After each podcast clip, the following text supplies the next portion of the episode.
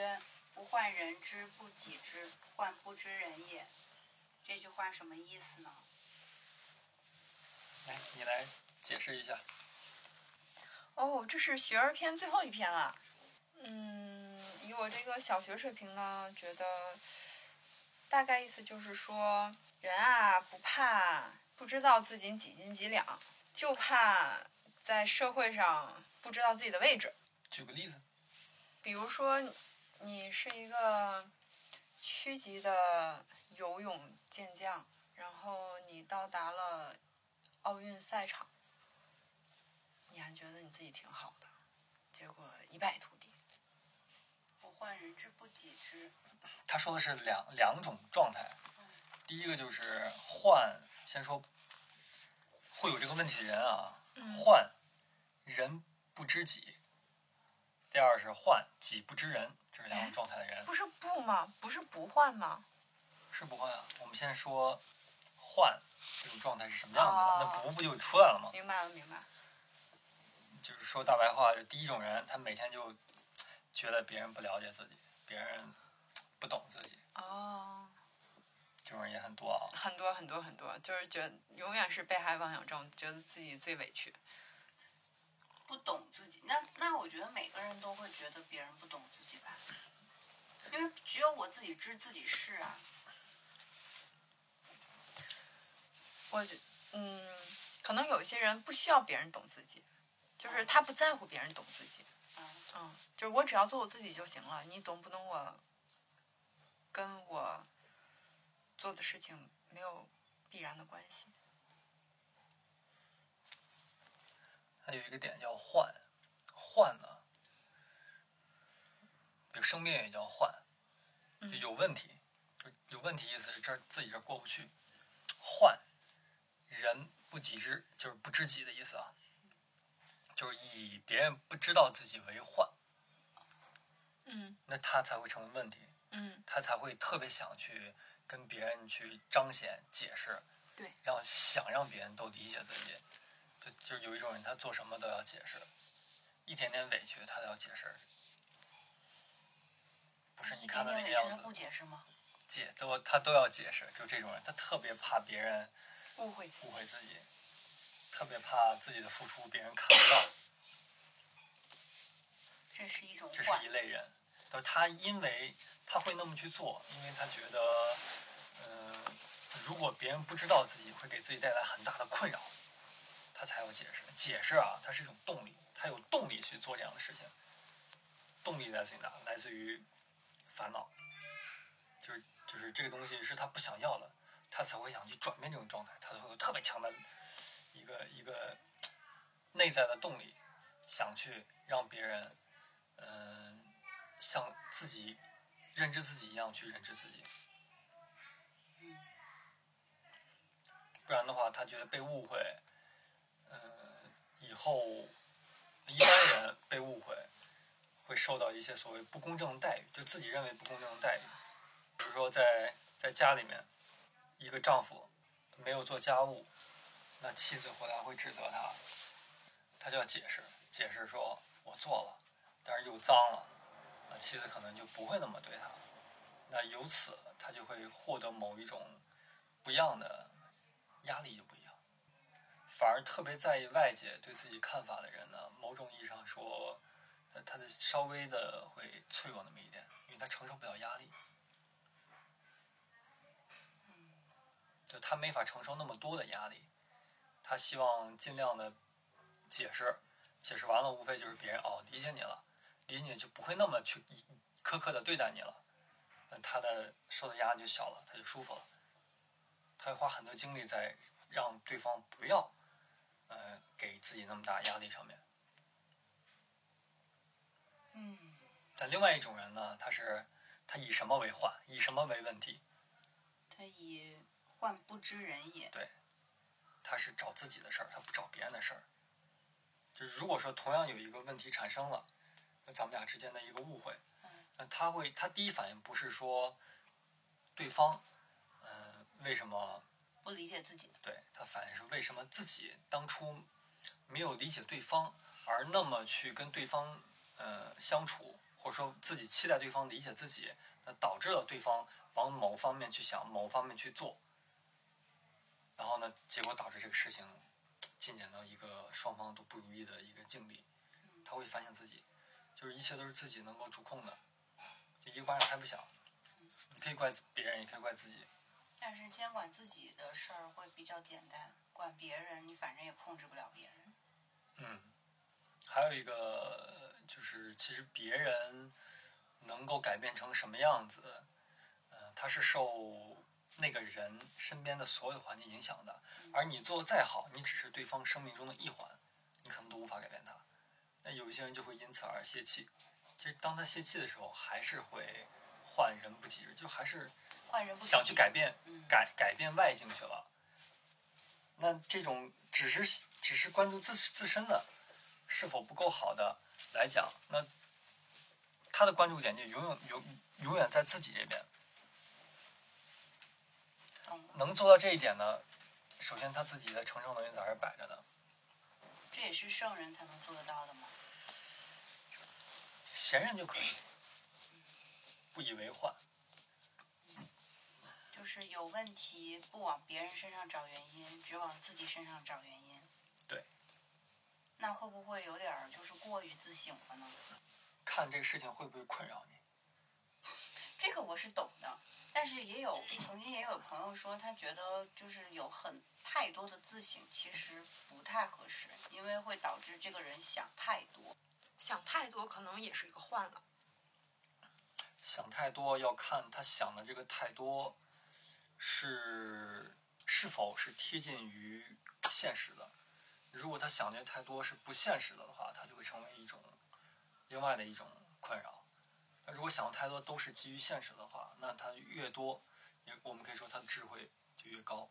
所谓的智慧，它本身就是他看到的实相的部分。我们说太多，过犹不及，那都是指他偏离了那个中中道的位置类似于。幻想，而这个事情并不是真实的。嗯，就像我们很多时候会为未来去谋划，我们想很多，你这个对未来的谋划，都是基于你现在已知的这些事实的基础之上，你想了很多，那么可能啪疫情一来，你之前想的所有的一切全颠覆掉，因为那个条件不成立了，你全都白想。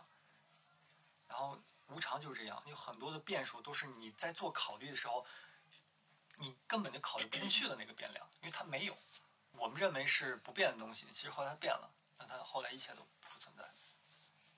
我们经常会说专注当下，意思就是说，你不要把精力放在那些嗯虚幻的设想上面。你别说一个个人了，我们说一个企业，一个五百强的企业，我们经常比如当年的卷。对胶卷，叫什么来着？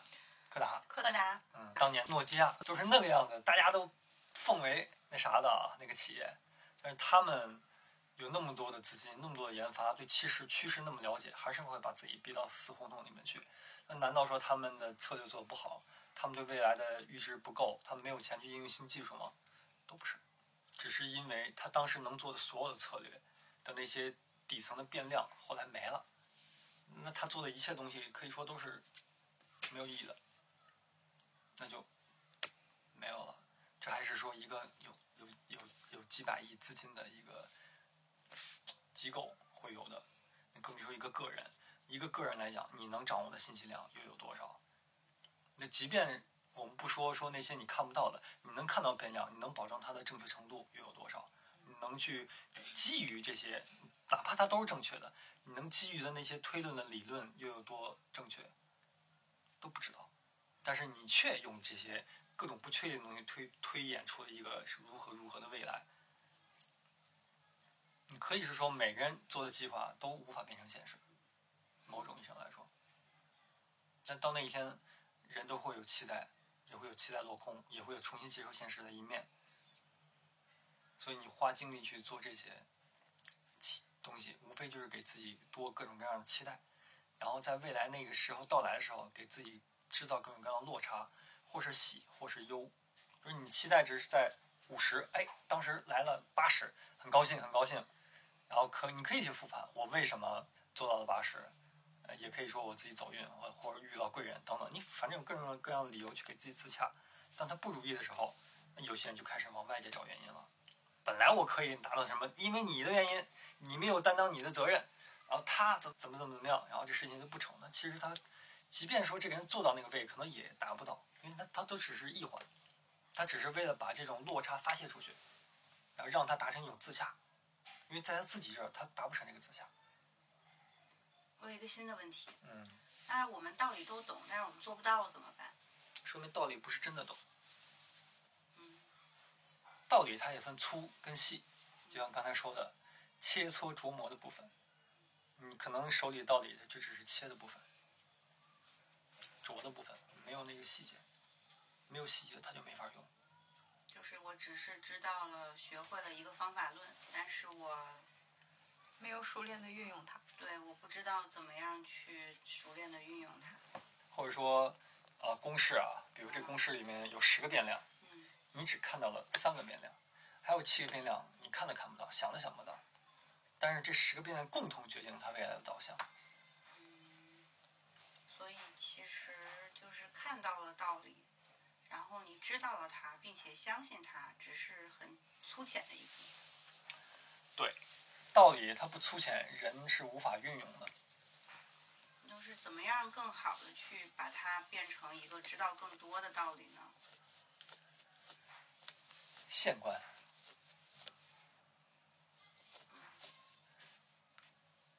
比如儒家说的，为什么要做圣人？为什么要无我？因为你只有真的无我了，你才会拥有一个绝对客观的角度去看这世间的一切的运转，然后以一个无我的角度去看这一切的是是非非，各种人在里面，你看到就是一切都是合理的。当你觉得一切都是合理的时候，你才能看到这个所谓的合理性所在。而当你是其中的一员的时候，那么就会有所谓的合理与不合理。那这时候它是基于你的位置而言的。比如说，能够顺从你的，那可能你就会把它归为合理，本能就归为合理一类。那总是忤逆你的，你就本能的把它排斥掉，因为你有了一个立场了。嗯所以呢，无我就是获得智慧的前提。无我的人，可以说换一个词儿叫大我，大到无穷大，他就是无了，就以天下为己任，他考虑全都是全天下的人，哪怕在为了天下的时候他喜，但是他却成全了这一个整体。那这也是悖论，也可以是说，当他无我的时候，他做什么都是成全天下、成全整体的。而怎么走那一步，就是这句话就很重要。嗯你永远时时刻刻警惕自己，问题往自己这儿找，不要去看外界的问题，因为这个警惕，其实它警惕的就是这种自我性的所在。其实是说我怎么样去了解，就是去看自己的想法，然后自己在问题里面去找自己的原因，去给自己找问题，不去找别人的问题。嗯，有可能别人也有问题。你如果这么看，别人就不能有问题。如果你想别人可能也有问题，你可能也有问题，就假设这个事情里面我们两个人产生争执了，可能我们从他的角度来说，我们各打五十大板，但是我只能找到我这个问题，你也只能找到你的问题，但是我不会觉得，我不应该觉得你有问题，你也不应该觉得我有问题，是吗？如果是说站在嗯呃孔子的角度嗯，他希望弟子从贤者位往圣者位走的前提之下，嗯那就不能看别人的问题。嗯这是一个清零的过程，这个问题是要清零。嗯当你清零了以后，你才能再去建立所谓的新的秩序，也就是所谓真的新的智慧。就像一个杯子，你现在把里面的脏水泼掉，洗干净它，再灌新的水。当你没有把它清空的时候，你就已经去辨别所谓你的问题、我的问题、我们所的问题在哪儿，本身它就是被染污污染过的。所以呢，它会有一个过程，先清零，然后再有智慧的开显。嗯那在清零的时候，你就不要去分辨。你看你的问题是什么？某种意义上说，自己的问题是污垢，他是在洗濯自己的污垢。是所有的问题都是污垢吗？你只要觉得有问题，就是污垢，或者说问题所在是，我们以无我来讲的话，那有我它就有问题的，也就是这个所谓的私心的部分。有私心就有污垢。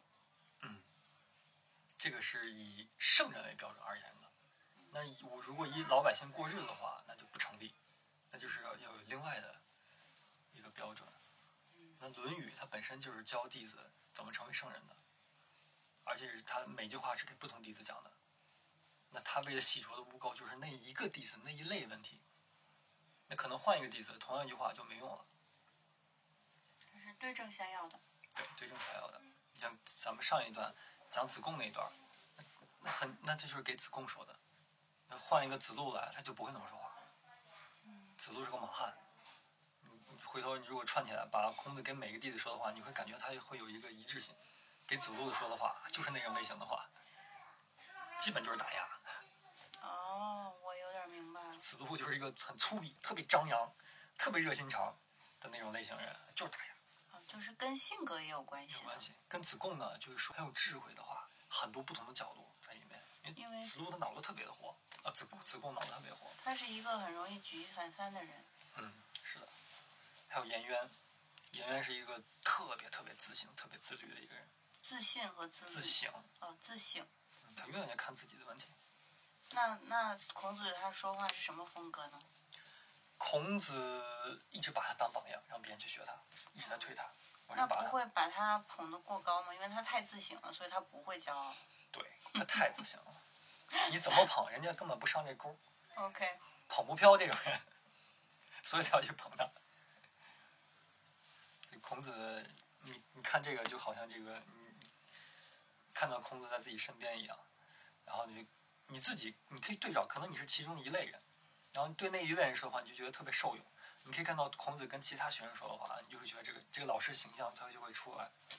嗯，所以孔子是一个什么样的形象？你看了以后自己去想，每个人心目中就会对画出自己的孔子。好吧我们。书上有对他客观的描述，嗯比如说身高一身高一米九，啊，他那么高呀？特别高，他是一个大力士，特别嗯高。人家基因好啊，他他有外国基因吗？他是爸爸还是爷爷？可能是爸爸，就是个大力士，大力士对，哦是能把城城门给扛住的人，哦，厉害。特别厉害。然后贵族出身，当然他不是嫡系了，嗯，这个我受过良好的教育，文武双全吧，拉弓射箭，力气大，什么都会，就这么一人。